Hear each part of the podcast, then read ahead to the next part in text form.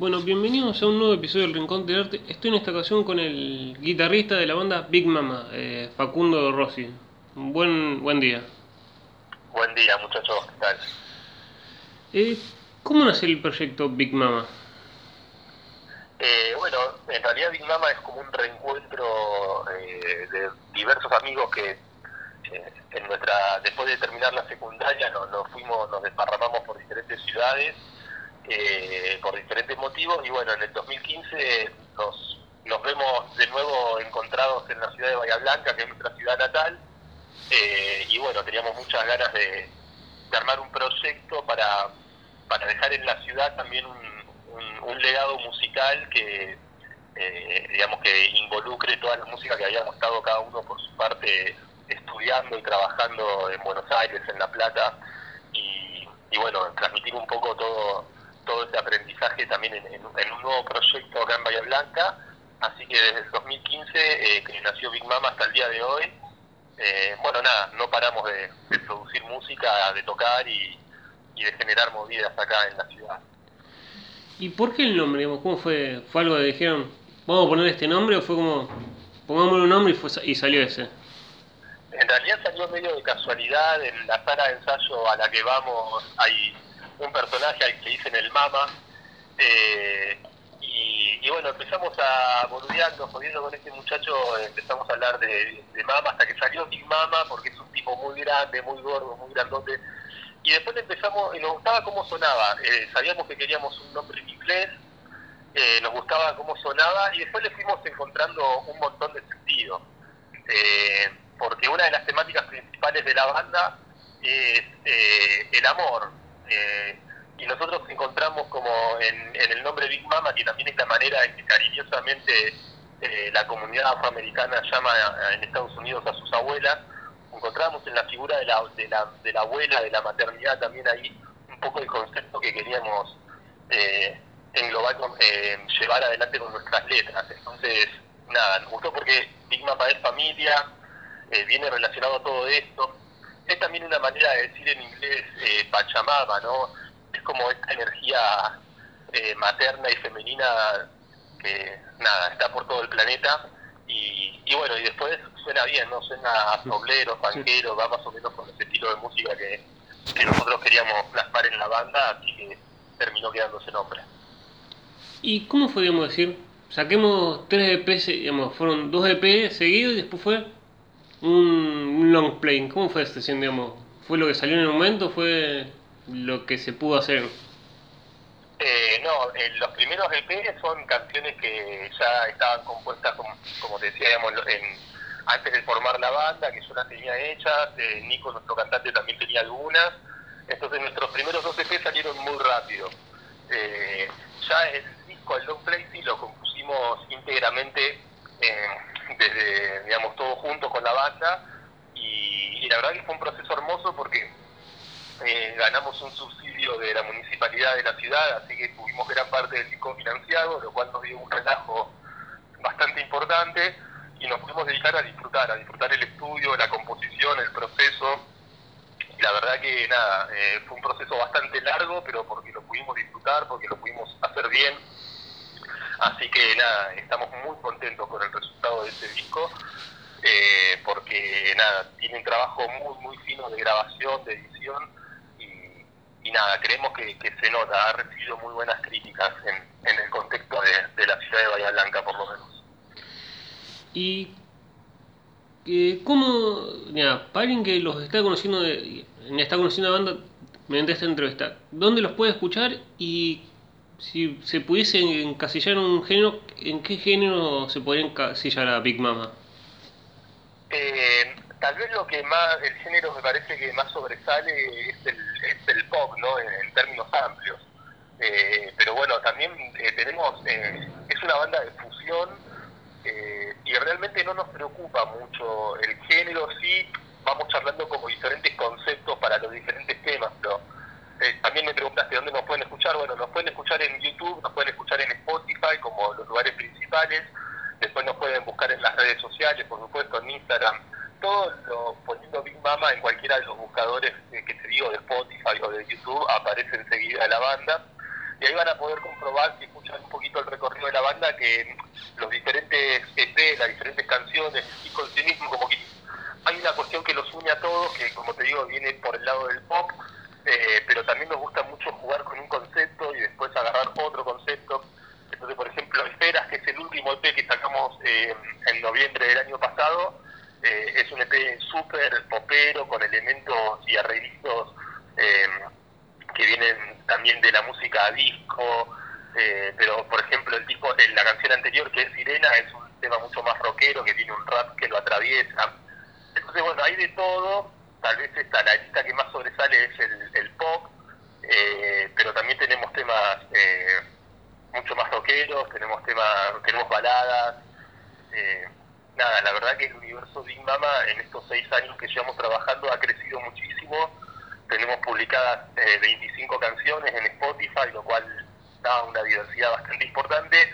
Y, y creemos que hay una esencia Big Mamera que se nota en las canciones como que une todo, pero hacemos el ejercicio musical también de, seguir creciendo y, de hacer lo que tenemos ganas en ese momento, más allá también de, lo que está sonando, ¿no?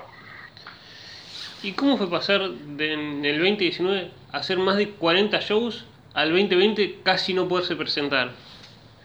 Y fue, la verdad que fue una adaptación muy dura, obligada. Eh, sí, teníamos, aparte teníamos una perspectiva muy grande para el 2020 que como tantos otros proyectos que ha tenido la gente se han, visto, se han visto pintados, pero el 2020, el 2019 no fue muy bien, como si vos tocaste, tocamos más de 40 veces eh, y tuvimos eh, shows de mucha calidad, pudimos tocar, eh, abrir el show de Miranda en la ciudad para más de 50.000 personas, es decir, nos pasaron cosas en la ciudad de Blanca muy importantes y esperábamos, el 2020 era como el año de un despegue, de trascender un poco las fronteras de la ciudad y bueno, cayó todo esto, que sí, que fue, un batazo de agua fría muy duro, eh, pero bueno, por suerte también siempre decimos que somos unos agradecidos porque cada uno de nosotros, de los integrantes de la banda, tiene un, pequeño home studio en su casa, así que por lo menos pudimos seguir produciendo y durante lo que llevamos en cuarentena ya publicamos cuatro canciones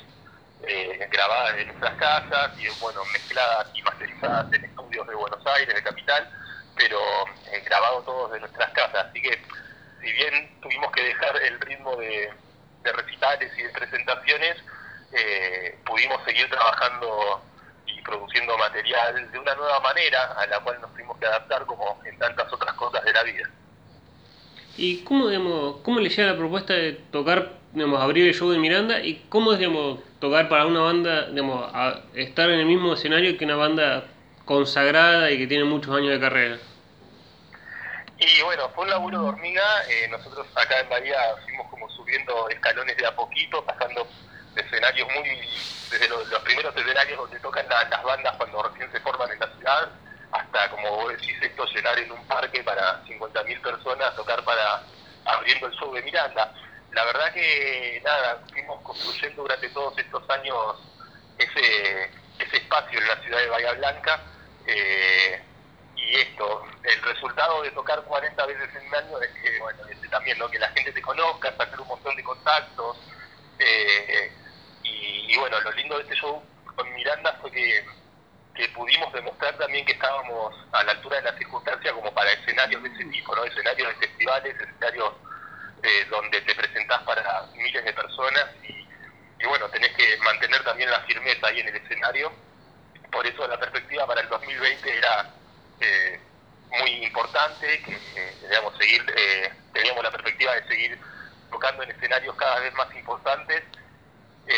pero bueno, fue eso, a base de, también de mucho trabajo, de, de romper las pelotas, de mandar mails, de hablar con todo el mundo, de charlar con todos los periodistas de la ciudad, de, ir a la Secretaría de Cultura del municipio, es decir, que no tratamos de no dejar ninguna puerta sin golpear. Y bueno, es un laburo de hormiga, pero, pero que va dando sus resultados. ¿Y cómo, digamos, la ascensión de levantar la cabeza y ver, no sé, pasar de ir a shows chiquitos, digamos, que haya poca gente, a levantar la cabeza y ver 50.000 personas más, ya que generalmente no te vienen a ver a vos, sino vienen a ver a la banda que viene atrás tuyo, pero digamos, ver tanta gente en un escenario, digamos, enfrente de un escenario. La verdad que es muy... Me lo estabas preguntando y mientras me lo preguntabas se me ponía la, piel de, pollo, de gallina. Eh, es muy emocionante y lo que más nos, nos emocionó eh, fue ver diferentes foquitos entre la multitud de gente que saltaba con nuestras canciones. Eh, que como decís vos, las 50.000 personas que estaban ahí fueron a ver a Miranda, pero eh, fue como un boom para nosotros esa fecha porque terminamos de tocar y teníamos montones de seguidores nuevos en todas las redes sociales, como que fue un salto muy muy importante para nosotros como difusión, eh, para esto, ponernos también el desafío de tocar en, en, un escenario tan grande, tan importante y ante tanta gente. Eh, pero la verdad que fue muy emocionante. Eh, fue como, después de tocar 40 veces, es como que ya estábamos un poco insensibles a la tocada de alguna manera, como que ya lo hacíamos de una manera así como muy robótica. Y, este tipo de shows que nos volvimos a sentir adolescentes por un momento y y esa sensación que teníamos cuando teníamos 17 años íbamos a tocar eh, fue una sensación parecida, ¿no? Como de decir, bueno, es un nuevo desafío. Eh, así que era una experiencia muy positiva para la banda y como te decía esto, ¿viste? El, después. Después de ese show nos, se nos siguieron abriendo puertas, nos empezó a seguir también más gente eh, y bueno, ahí llegó la pandemia. ¿Y ¿Cómo digamos, fue ese primer show? Digamos, el primer show dijeron, nos queremos presentar. ¿Fue una decisión en conjunto? Y también, ¿hay miedo antes de la primera presentación o es como que salga lo que Dios quiera? Mirá, la primera presentación la hicimos eh, la hicimos como queríamos nosotros, entre amigos, familia, y fue un show eh, para 40, 50 personas eh, frente a un lago que estaba acá muy cerca de una laguna que estaba muy cerca de Bahía Blanca eh, está a unos 80 kilómetros, hicimos viajar a todos nuestros amigos, a nuestras familias allá a la laguna, tocamos con una luna llena hermosa, una noche de verano, y no lo difundimos mucho porque queríamos eso, mostrarle el proyecto a nuestros amigos, a nuestra familia, y a partir de sus críticas también pulir algunas cositas. Así que el primer show fue como muy, muy familiar y en un contexto así de naturaleza muy lindo. Después sí, unos meses después nos presentamos por primera vez en en Tijuana, que es un bar emblemático de Bahía Blanca, eh, donde pasaron miles y miles de bandas. Eh, y bueno, eso sí, fue en mayo del 2016 esa presentación y a partir de ahí no, no paramos más. ¿Y cómo fue esa decisión de hacer dos temas en la que participaron más de 70 eh, artistas de Bahía Blanca? ¿Cómo fue de decir, quiero que participen, ya fue seleccionado, fue, o cómo fue esa decisión de decir que toquen tantos artistas? Eh, y eso ya lo teníamos pensado desde antes de la pandemia, la idea de hacer como una especie de We Are the World eh, de, nuestra ciudad, digamos. Eh, estábamos eso, convocando diferentes artistas. Y bueno, la pandemia nos dio tal vez la excusa perfecta para hacerlo, ¿no? así que nada, nos pusimos esto que te digo, tenemos seis años de ruedo con Big Mama, pero venimos metidos en la movida de las bandas de la ciudad y demás desde muy chico. Nosotros empezamos a tocar, eh, yo con el baterista de Big Mama toco desde los 14 años. Entonces, durante todos estos años hemos construido muchas amistades y muchos contactos en la ciudad y, nada, simplemente llamamos a, las personas con las que durante todos estos años nos, nos, nos fuimos codeando, ¿no? Acá en Bahía estamos laburando mucho entre las bandas y no solamente nos vamos a ver y nos apoyamos, sino que eh, no sé, el sonidista nuestro también es guitarrista en otra banda y, así hay un montón de redes que invitamos a 70 personas a participar de este proyecto y nos quedaron afuera otro tanto. De hecho, hubo gente que, eh, nada, que no le gustó quedarse afuera, pero realmente nos, nos sobrepasó y, ya no podíamos seguir agregando gente porque imagínate que las 70 personas que participaron nos mandaban su audio y su video grabado de su casa con diferentes tipos de calidades, ¿no? Hay gente que tiene un estudio en su casa, hay gente que nos mandaba los videos y la grabación del audio con un celular y todo ese trabajo de edición, de montar todas esas pistas en una sola en una sola canción fue un, bueno, un trabajo faraónico eh, y, pero que, pero que bueno hacía mucho tiempo que lo teníamos ganas de hacerlo y como lo hicimos a, también todo lo recaudado con la monetización de esos de esa música en todas las plataformas va directo a la cuenta de, del hospital municipal de la ciudad de Bahía Blanca. Entonces, nada, esto en el principio de la cuarentena, cuando todavía estábamos súper encerrados y teníamos mucho más miedo que el, que, tenemos ahora y, y, habíamos pasado, estamos hablando, no sé, de, mayo del año pasado, ¿no? cuando todavía estábamos todos muy, muy, muy encerrados y, sin saber bien que, cómo iba a ser todo esto con la pandemia, fue un boom, acá en la ciudad fue un boom el video tuvo montones de reproducciones, ya lleva más de 50.000 reproducciones, que para el contexto de, lo que de lo que son las reproducciones de los proyectos de la ciudad de Bahía Blanca es un montón. Eh, así que nada, eso también fue como una eh, una movida que, nos acercó a un montón, a un, nos llevó un montón de gente que no nos conocía también. Pero bueno, mm hacer esto. En realidad, en principio, el proyecto era grabarlo alguna vez bien en un estudio, ¿no? Eh, pero bueno, pasó esto de la pandemia y, lo adaptamos a, a esto de que cada uno pueda desde su casa, sin importar tanto la calidad, sino la intención con lo que estábamos haciendo la canción. Eh, así que sí, es el tema de Big Mama más escuchado, claramente. Y eso nos abrió las puertas también a, trabajar con otros artistas que tal vez conocíamos de la ciudad pero que no habíamos tenido la oportunidad de trabajar. Eh, y bueno tuvo mucha repercusión acá en Bahía tal vez el referente más masivo a nivel nacional de la música es Abel Pintos no que es digamos el bahiense que más la está rompiendo en términos de cuantitativos no en términos y hasta él se copó digamos compartió nuestra compartió la canción entonces sí, fue una movida muy, muy enriquecedora. ¿Y cómo es, digamos, ese trabajo faraónico de decir, bueno, enganchar todos los videos y después decir, quedó bien? ¿Es, ¿Es muy duro o es como, mm, a ver, lo engancho acá? Sí, el laburo este lo hizo Helio, un amigo que, que también es uno de los muchachos que grabó, que graba nuestros videoclips. Eh, sí, fue un laburo realmente eh, hormiga, lo mismo que para la, mezcla del sonido, por eso que te decía de que había eh, videos y grabaciones de diferentes calidades y hacerlo sonar más o menos parejo y que el video quede bien, sí, fue todo, fue todo un desafío. Eh, pero nada, la magia de la edición es impresionante y cuando tenés tiempo y ganas de, de editar se puede hacer prácticamente todo. Así que, pero sí, la verdad que fue un laburo tremendo nosotros cuando hicimos la convocatoria creo que en una semana teníamos todo el material recopilado.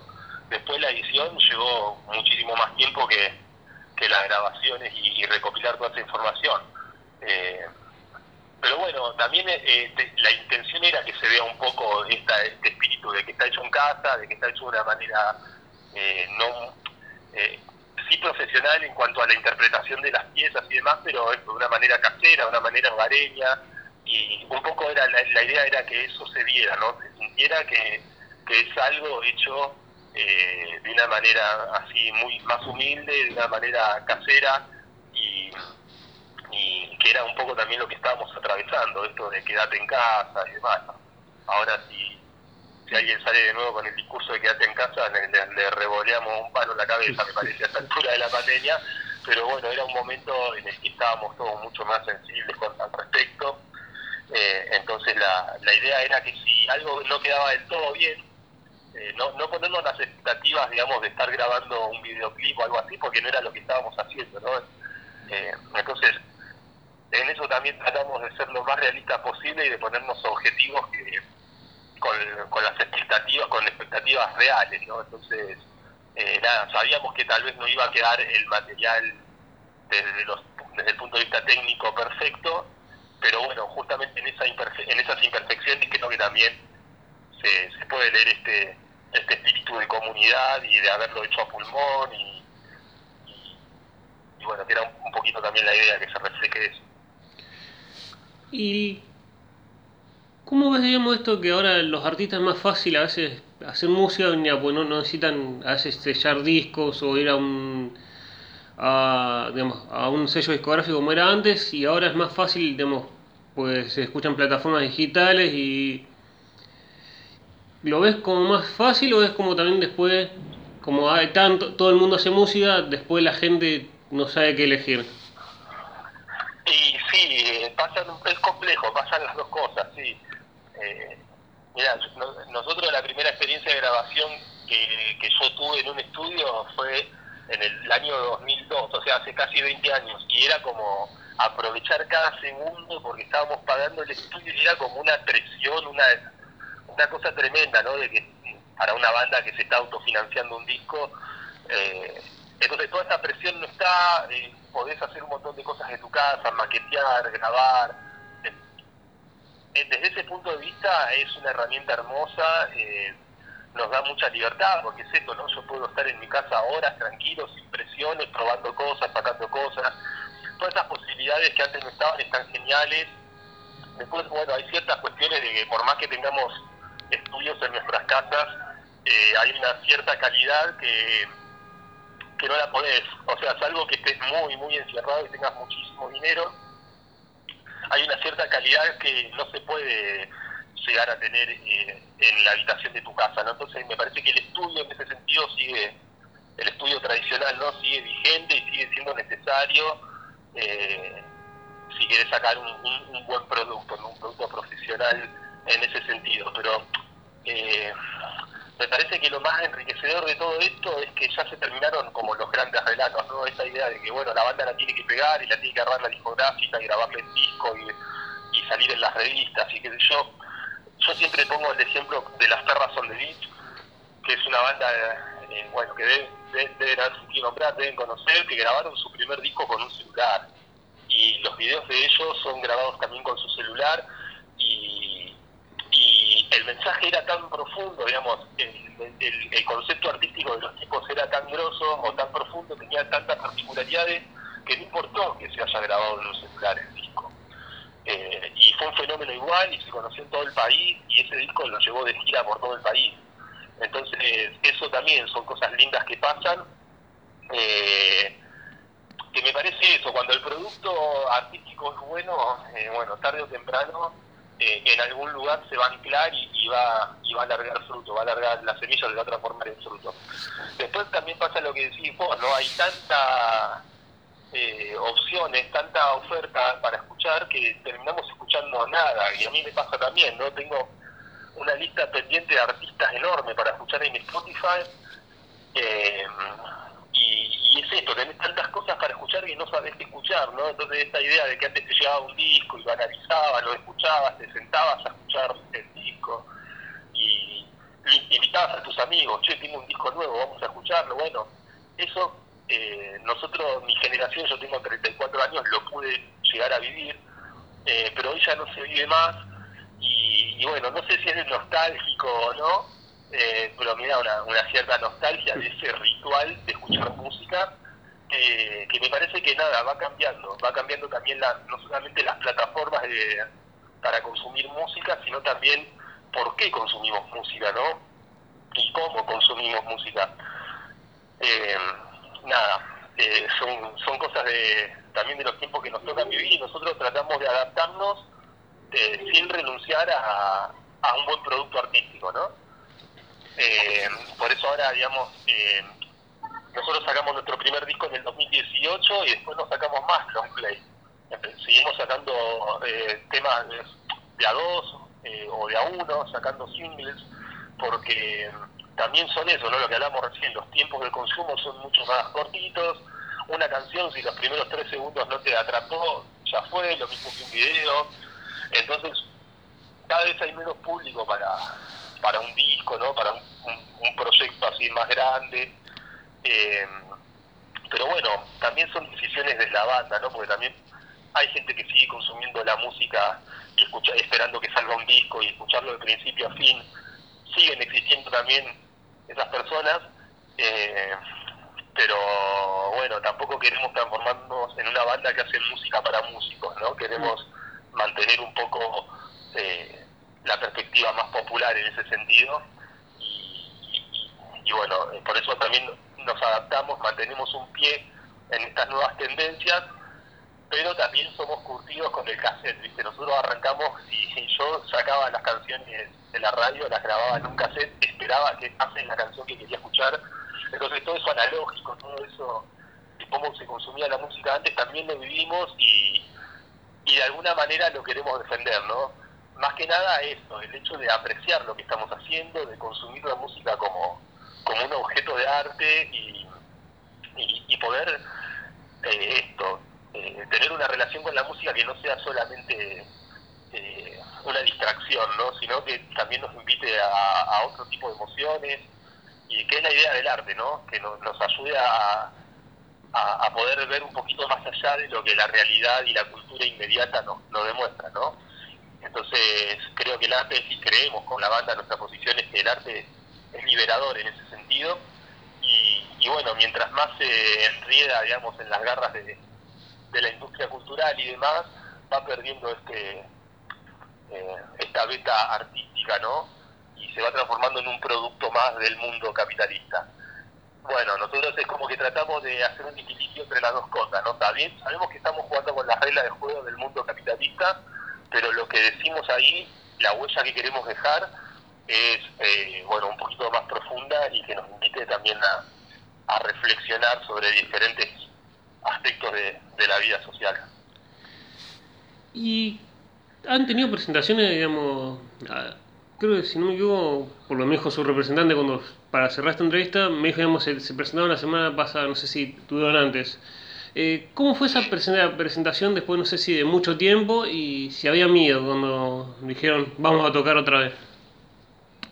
¿Si había miedo, decís? Sí. Eh, no, miedo no, había una alegría enorme porque sí, hacía más de un año que, que no tocábamos la banda completa eh, así que estamos muy contentos, fue un, show que disfrutamos muchísimo a pesar de que fue sin público, digamos, fue por streaming. Eh, pero bueno, ya el hecho de, volver a un escenario los cinco juntos, eh, volver a ensayar, ya fue como muy liberador. Y lo vivimos con muchísima alegría, realmente nos sentíamos de nuevo como adolescentes a punto de irse de viaje del Estado porque nada, extrañamos muchísimo los ensayos, extrañamos mucho también en la tocada en y seguimos extrañando, ¿no? Porque, como te digo, fue un show sin, sin gente, por, digamos, salió por streaming en vivo. Eh, y, bueno, nada, ahora nos deja la perspectiva de, de, de, que se vaya liberando cada vez más la movida cultural, viste que la movida de las bandas y del teatro y del arte en general fue lo primero que se cerró y en algunas ciudades, como es el caso de Bahía Blanca, hasta el día de hoy seguimos eh, con un montón de, peros, ¿no? Eh, entendemos, digamos, nosotros Big Mama siempre fuimos muy respetuosos y acatamos, digamos, las medidas nacionales ante la emergencia sanitaria, eh, pero bueno, también somos un poco críticos en este sentido, ¿no? De que hace meses que la cervecería, los, los, bares, los restaurantes están hasta las manos de gente y nosotros seguimos sin poder meter, aunque sea 30 personas, en un teatro que está pensado para 400, ¿no? Entonces, bueno, estamos ahí también un poco luchando para, para que puedan eh, ir nuestros, nuestros oyentes también de nuevo a los recitales y bueno, ahora con la primavera que se acerca, eh, con los días que se van poniendo más estamos eh, esperando poder hacer algún un show presencial al aire libre para reencontrarnos con nuestro público.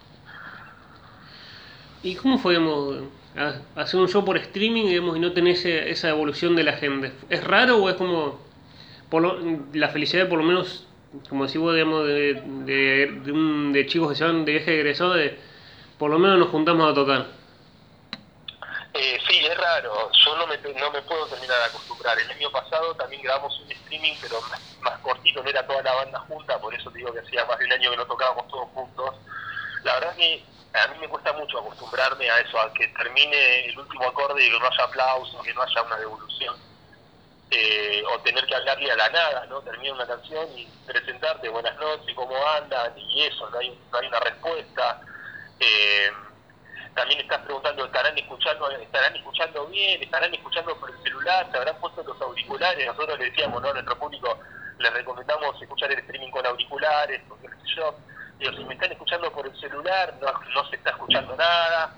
Bueno, un montón de cosas así que, que, se me cruzaban por la cabeza mientras estábamos tocando.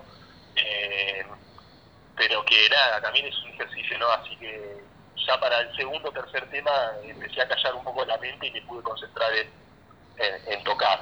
Pero sí, se te, se te cruzan un montón de cosas por la cabeza mientras estás tocando para en una sala vacía y, un montón de, sensaciones que son rarísimas, la verdad que sí, son rarísimas y, y bueno, ¿no? Se pierde eso. Yo, por ejemplo, eh, eh, cuando escuché el streaming de nuevo en mi casa, la grabación del streaming, como que digo, wow, ¿no? Que flojito que se escucha, pero no porque tocamos mal, la verdad que sonó bien la banda, pero se pierde un montón de, de sonido, ¿no? No es lo mismo estar escuchando que te pegue el amplificador de la guitarra, la vibración, que se vibre el piso con el bajo, a estar escuchándolo, por más que se escuche clarito, eh, desde el celular en tu casa, ¿no? Con auriculares. Eh, nada, hay toda una densidad del sonido que no está. Y, me parece que es también un poco lo que pasa en los recitales en vivo, ¿no? La vibración que es real, la vibración real que está saliendo de los parlantes, que está saliendo de los amplificadores y que atraviesa, eso no está. Entonces, eh, no es un detalle, para mí es como una de las esencias que tiene ir a un concierto, ¿no? Eh, una de, los motivos principales. Eh, pero bueno, nada, igual se disfruta, en este contexto se disfruta, eh, ya nada más el encuentro entre con la banda se disfruta y por más que no haya habido gente, la pasamos muy bien. Eh, y bueno, para, para nuestro público que, que estaba en sus casas mirándolo fue, fue algo lindo, ¿no? También todos están esperando el, show presencial, pero como para ir calmando un poco las aguas estuvo muy bueno. ¿Y qué importancia le das a las redes sociales ¿Y cuánto crees que ayudan ahora a los artistas las redes sociales a hacerse más conocidos o a, ir creciendo? Eh, mira, nosotros tuvimos como diferentes etapas en, la banda con las redes sociales. En un principio no le dábamos mucha importancia. Siempre le dimos mucha importancia a lo comunicacional en cuanto a la imagen de la banda y demás. Eh, pero bueno, fuimos creciendo un poco también con el fenómeno ¿no? de las redes sociales y de este es como un trabajo más, ¿no? Vos tenés que grabar canciones, eh, tenés que tocar, tenés que ensayar y tenés que darle tiempo a las redes sociales. Ya es como un ítem más de las cosas que tiene que hacer una banda. Y la verdad que por momentos nos va mejor, por momentos como que nos cansamos y no queremos saber nada. Eh, pero bueno, nada, son una herramienta más de difusión. Igualmente creemos ¿no? que son una herramienta de doble filo y que ser muy popular en las redes sociales eh, tampoco significa que realmente eh, esté llegando lejos, digamos, es todo muy relativo. Eh, digamos, lo que veo que domina es como una, una fama muy efímera, ¿no? muy pasajera. O las cosas que tenés que hacer muchas veces para conseguir cierta popularidad son cosas que no nos nacen naturalmente, ¿no? Por ejemplo, no sé, ponernos a hacer reels o cuestiones así que, que vemos que tal vez muchos, muchos artistas salen corriendo detrás de todas estas cosas para, para hacerse más conocidos, más famosos. La verdad que a nosotros eso nos tiene sin cuidado. Eh, le damos pelota a las redes sociales, nuestras redes están, digamos, tienen un orden, están diseñadas, eh, están, están pensadas, no es que no pensemos nada en las redes sociales, pero también creemos que eh, el éxito o no, el crecimiento orgánico de las redes sociales tiene que ser un crecimiento real, ¿no? Si la banda está creciendo realmente y está laburando cada vez mejor y saca canciones cada vez más lindas, eh, mejores trabajadas y movemos nuestra red de contactos y hacemos entrevistas y que yo, ese crecimiento orgánico se va a notar en las redes sociales. Lo que no creemos es que eh, de un día para el otro vas a conseguir miles de seguidores, que te puede pasar, no sé, si día de mañana no sé, un artista conocido publica una canción tuya, seguramente vas a conseguir un montón de followers nuevos, eh, pero digamos, son como excepciones a la regla, ¿no? Eh, creemos que el crecimiento de las redes sociales es el resultado de un crecimiento real de la banda y no al revés, ¿no? Como que muchas, por momentos nosotros mismos también nos preocupábamos demasiado por por crecer en, seguidores, porque también es lo que se fija la gente, ¿no? Che, a ver, Big Mama, ¿cuántos si ves que tiene pocos seguidores, te genera una impresión. Si ves que tiene muchos seguidores, dices, ah, para esto debe estar bueno. ¿no? Y sabemos que necesariamente no, no es así, ¿no? Hay un montón de perfiles con un montón de seguidores y están vacíos de contenido. Eh, entonces, nada, nosotros le damos pelota, las mantenemos, contestamos los mensajes mensaje, digamos, publicamos cosas, todo, pero tratamos de que sea de una manera orgánica, ¿no? De, primero de no actuar, no vender algo, no vender algo que no somos solamente para conseguir nuevos seguidores. Y segundo eso, tener conciencia de que las redes sociales son una manera más de, hacer contactos, hay que aprovechar, pero que todo lo que se exprese ahí va a ser resultado del trabajo de la banda, digamos, no va a pasar nada mágico con las redes sociales.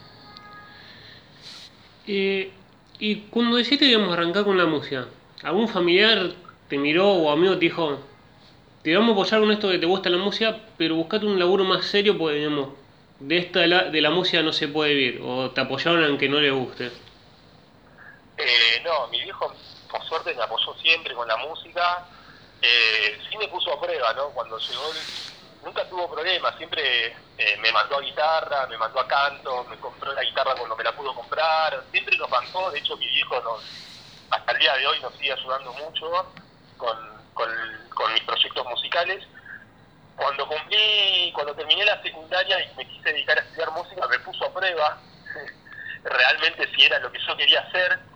Y cuando vio que sí, que realmente yo me estaba encanando para dedicarme a la música de una manera profesional y dedicarme la vida a esto, eh, la verdad que nada, me apoyó a full, me fui a estudiar música en La Plata y me bancó a morir, así que no, en ese sentido la verdad que, que soy un privilegiado. Siempre me bancaron y, y me siguen bancando y de hecho a mi viejo le encanta que yo sea músico, es también un poco el sueño, el sueño de su vida, eh, así que nada, lo vive un poco conmigo. Eh, y con el tema de la banda, apuntan a decir, queremos tocarnos en un cojín rock o en una- un festival grande, o es, vamos paso a paso y todo llega. Sí, en- queremos tocar en todos esos lugares, de hecho es un sueño. eh, y sabemos que todo llega, digamos, que no va a ser de un día para el otro. Eh, pero bueno, acá en Bahía Blanca tenemos la experiencia de que eh, en el verano 2019, en el Cosquín 2019, se presentó por primera vez una banda de nuestra ciudad, que es Luceros, el Ojo Daltónico, una banda que lo está haciendo muy bien a nivel nacional. Y fue la primera banda de Bahía Blanca que pisó, que tocó en un Cosquín Rock. Así que nosotros estábamos, aparte de que son nuestros amigos y estábamos felices por ellos, también estábamos felices por, por nosotros, ¿no? Porque estamos demostrando que, que hay bandas de Bahía Blanca que, que están para tocar ahí y que si ellos tocaron ahí seguramente también eso abren las puertas a otras bandas y a que busquen bandas en Bahía Blanca, no los productores del evento, de los festivales, y que empiece a aparecer Bahía Blanca como una opción más de un lugar para buscar bandas, ¿no? Así que sí, eh, creemos que algún día vamos a llegar a esos escenarios, eh, pero bueno, eso, hay que tener paciencia y, y no comerse la peli, ¿no?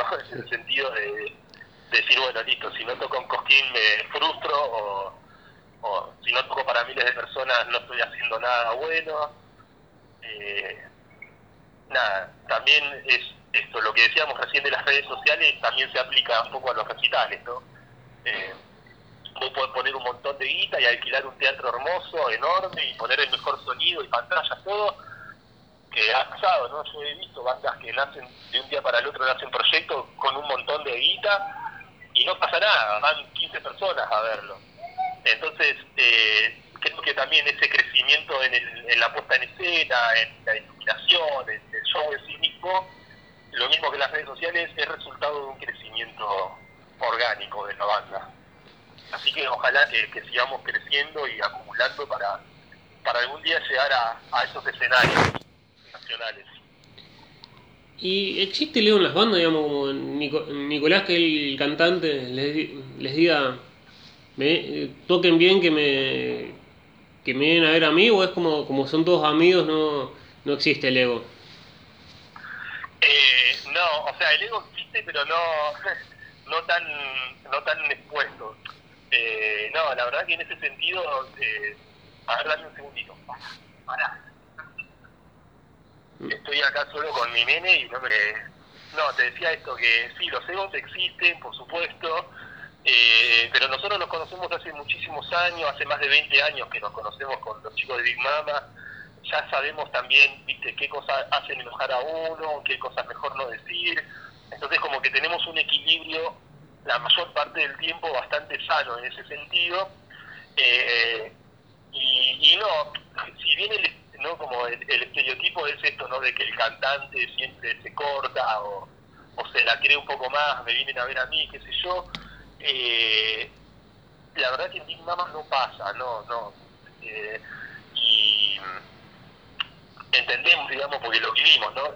Como que los medios, la gente, siempre la, la foto la quiere con el cantante, siempre se busca entrevistar al cantante, es como la imagen de la banda y eso le da cierto poder, ¿no? Es una especie del embajador que nos representa y, y tal vez, digamos, en, en, algunas personalidades eso puede pegar un poco para el lado que decís vos, ¿no? Del ego y decir, acá estoy yo yo soy la banda, pero por suerte eso no, en, la banda no pasa, digamos, nos conocemos mucho, nos decimos las cosas muy de frente, eh, tenemos problemas de ego, pero eh, tal vez más eh, de otro tipo, ¿no? De, eh, no sé, más, más pavos, ¿no? Problemas de ego más pavos tenemos, pero como que todo se resuelve muy puertas adentro en ese sentido. Y compartimos un grupo de amigos que va más allá de la banda, ¿no? En la banda somos cinco, pero digamos, somos parte de un grupo de músicos y de amigos más amplio, que compartimos también otros proyectos entonces es como que se diluye un poco por, por eso, ¿no? Porque participamos en diferentes cosas, entonces tal vez no, no es que solamente sos el cantante de Big Mama, sino que también eh, nada, estás en otras movidas, entonces por ahí el sentido de identidad se comparte con otras cosas, además de con Big Mama. Eh, pero no, la verdad que en ese sentido somos tratamos de trabajar eh, bastante ¿no? en la parte humana de la banda emocional y demás, eh, porque es fundamental, digamos, es lo que, lo que me parece a mí es el principal factor que te puede unir o, o mantener unido o, separar en una banda, son más que las cuestiones artísticas, me parece que son las cuestiones humanas. Eh, no sé, nosotros por ejemplo en un momento nos habíamos quedado sin bajista, estábamos buscando bajista y, y decíamos, ¿no? Entre la posibilidad de tener el mejor bajista de la ciudad, pero tal vez que no tengamos una comunicación muy profunda, que no haya feeling, ¿no? que nos sintamos un poco raros, un poco incómodos, la verdad que preferimos a alguien que toque un poco menos de lo técnico, pero que esté ese vínculo humano, que, haya una conexión espiritual más profunda. Eh, entonces con el tiempo empezamos a valorar más esas cosas, ¿no? Eh, y lo mismo nos pasa cuando escuchamos música, por ahí ya no estamos como cuando éramos más chicos buscando la virtuosidad o a ver, uy, mirá lo rápido que toca, mirá eh, qué arreglo que hizo, mirá esa escala, qué buena que está, qué rara, eh, que también está bueno eso, pero tal vez lo que, tal vez con los años es como que nos vamos concentrando más en el mensaje en sí mismo y en la impresión que nos deja, ¿no? Entonces, no sé, hoy en día una canción que tal vez tiene dos acordes y una canción re sencilla te puede conmover muchísimo más que una obra súper compleja donde están todos pelando ahí con... Eh, nada, ¿viste? Se vuelve como la relación con la música, con los años sentimos que también va madurando y, eso nos va dando más libertad, más libertad a la hora de elegir qué hacer, cómo hacerlo y, y nos va sacando también prejuicios, ¿no? Porque realmente eh, creemos, creemos que Big Mama lo que nos dio, si vemos cuando arrancamos con Big Mama y nos vemos hoy, yo siento que estamos cediendo cada vez más prejuicios, ¿no? Con otros géneros musicales, eh, hacia otras bandas, ¿no? Hasta inclusive hasta circuitos donde se toca, eh, como que nos ayuda a romper un montón de prejuicios y a entender que, que en realidad la música eh, pasa por un montón de lugares, más allá de, de, lo comercial, más allá de lo que se ve, más allá de lo, de lo que la industria nos propone. Y, y bueno, nada, en ese sentido queremos hacer un poquito la diferencia, ¿no? Va, un poquito no, lo más posible de decir, bueno, mantener la música como un como una trinchera, como una trinchera de resistencia ante tanta pelotudez ¿no? que, que nos toca vivir y consumir a través de las plataformas, los medios de comunicación, las redes sociales. Eh, nada, yo lo, lo, veo también, esto tal vez es un poco más personal, pero estoy seguro que, que la mayoría de la banda lo comparte conmigo eh, veo la, la, a Big Mama y a, nuestro proyecto también eso, como, como una trinchera de resistencia, ¿no? Y decir, bueno, el arte sigue resistiendo y sigue siendo emancipador eh, y, y, bueno, vamos a tratar de marcar nosotros la agenda de lo que queremos hablar, ¿no? Y de qué es lo que queremos decir y cómo lo queremos decir. En la medida de lo posible, porque también, bueno, vivimos en un, en un contexto que, que no, nos, no nos es ajeno, como te decía, tratamos de eso, de como de equilibrar un poco entre eh, el ideal de, banda y de concepto de música y de arte que tenemos en la cabeza con la realidad, ¿no? Con, lo que la realidad nos permite hacer.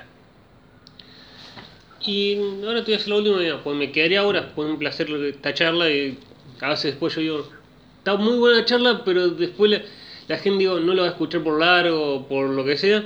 Eh, te hago la última, se en dos partes. La primera parte de la última, eh, desde que arrancaste con la música o con Mama hasta ahora, mirás para atrás y decís, mm, me arrepiento algo o no, y alguien que no se anima a armar música o, o a armar una banda por algún perjuicio, ¿qué le dirías vos para que se anime ya que no se anima? Bien, eh, sí, o sea, cuando miro para atrás, sí, tal vez hay cosas que hubiese hecho diferentes, eh, pero la verdad que trato de no mirar mucho para atrás. Eh, seguir para adelante, ¿no? En cierto sentido, todo lo que estamos haciendo hoy con Big Mama, que yo veo el presente de Big Mama y a pesar de la cuarentena, a pesar de que estuvimos mucho tiempo sin tocar, yo estoy muy feliz porque, eh, nada, somos una... Eh, esto no lo digo desde el ego, ¿no? Lo digo desde, desde una cuestión que es, es bastante real, ¿no? Somos una de las bandas más más exitosas de la ciudad en, en el sentido de, seguidores y de gente que nos, que nos escucha y que nos va a ver a los recitales y demás y bueno, todo eso es resultado de las decisiones, una larga cadena de causas y efectos que nos trajeron hasta acá. Así que en realidad, cuando me voy a pensar, sí, seguramente cambiaría algunas cosas, pero yo estoy muy contento con nuestro presente. Así que todo lo que pasó nos trajo hasta acá y es agradecido y es aceptado, digamos. Así que nada, seguramente tomaría algunas decisiones diferentes, como en todos los aspectos de la vida, pero a la vez estamos tan contentos con nuestro presente como banda que que estamos muy agradecidos de todo lo que pasó para, para traernos hasta aquí y ahora, ¿no? Y con respecto a lo que me decís de, de las personas que tienen ahí un proyecto, que quieren decir algo y, y tal vez no se animan, eh, nada, es una cuestión también muy, muy personal, ¿no? Y, está bueno saber que hay diferentes maneras de hacerlo, que, eh, que no necesariamente todos tienen que ser un guitar giro, ¿viste? Que que se cuelga la guitarra y pega unos solos impresionantes, digamos, hay muchas maneras de relacionarse con la música y mientras sea honesta, mientras salga de tu corazón, me parece que, hay que confiar, ¿no? Y, pero bueno, es un laburo, como decíamos recién, de ego también, ¿no? De domesticar al ego, nuestros miedos, lo que van a decir de nosotros. Cuando uno publica una canción es como que se está mostrando de una manera muy, muy íntima, ¿no? Y a mí me sigue pasando hoy en día, eh, de que a veces me da un poquito de vergüenza mostrar ciertas letras o ciertas cosas porque son como muy muy íntimas, ¿no?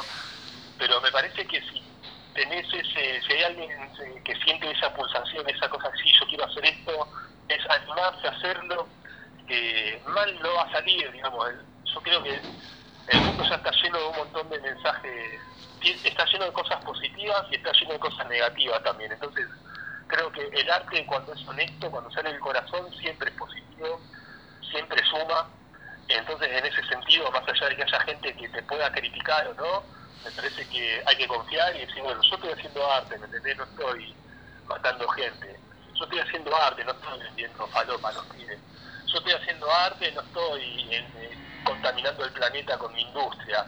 Es decir, hay tantas cosas negativas y sobre cuáles poder centrar, digamos, nuestra crítica, que, sentir miedo o sentir vergüenza por mostrar un producto artístico, eh, bueno, nada, hay que superarlo porque me parece que las canciones, la música y el arte en general embellecen un poco el mundo y eso siempre es bienvenido, ¿no? Después siempre va a haber gente que te va a criticar y gente que te va a apoyar, eh, pero bueno, también hay no hay que olvidarse de que están criticando un, pedacito de voz que no conocen mucho que digamos, ¿no? Entonces, y que también hay que entender que cuando uno nos critica, mm, está funcionando también los, sistemas de defensa de esa persona, qué sé yo, porque nos critican. No tomártelo como cuestiones personales, ¿no? Pero a veces es un poco difícil decir, bueno, hasta acá está el yo artista y acá está mi vida personal Eh, pero me parece que el mensaje tiene que ser ese. La música es algo positivo y cuando sale del corazón, cuando es honesta, cuando lo hacemos con honestidad, no hay que eh, no hay que tener ningún tipo de, vergüenza ni miedo y simplemente saber que eso eh, sembrar una canción en el planeta es, es algo muy positivo y, y ojalá digamos que todas las personas que eh, se, se transforme también la música en algo más profundo no que esto de vender discos y, contar seguidores no y que realmente sea un canal de expresión un canal para compartir para acercarte a, a la gente que te rodea y, para transmitir esto, vibraciones que, no son las que predominan en, nuestro mundo social de hoy. Bueno, muchas gracias eh, Facundo por, por permitirme entrevistarte y por esta linda charla. Bueno, muchísimas gracias a ustedes, fue un placer.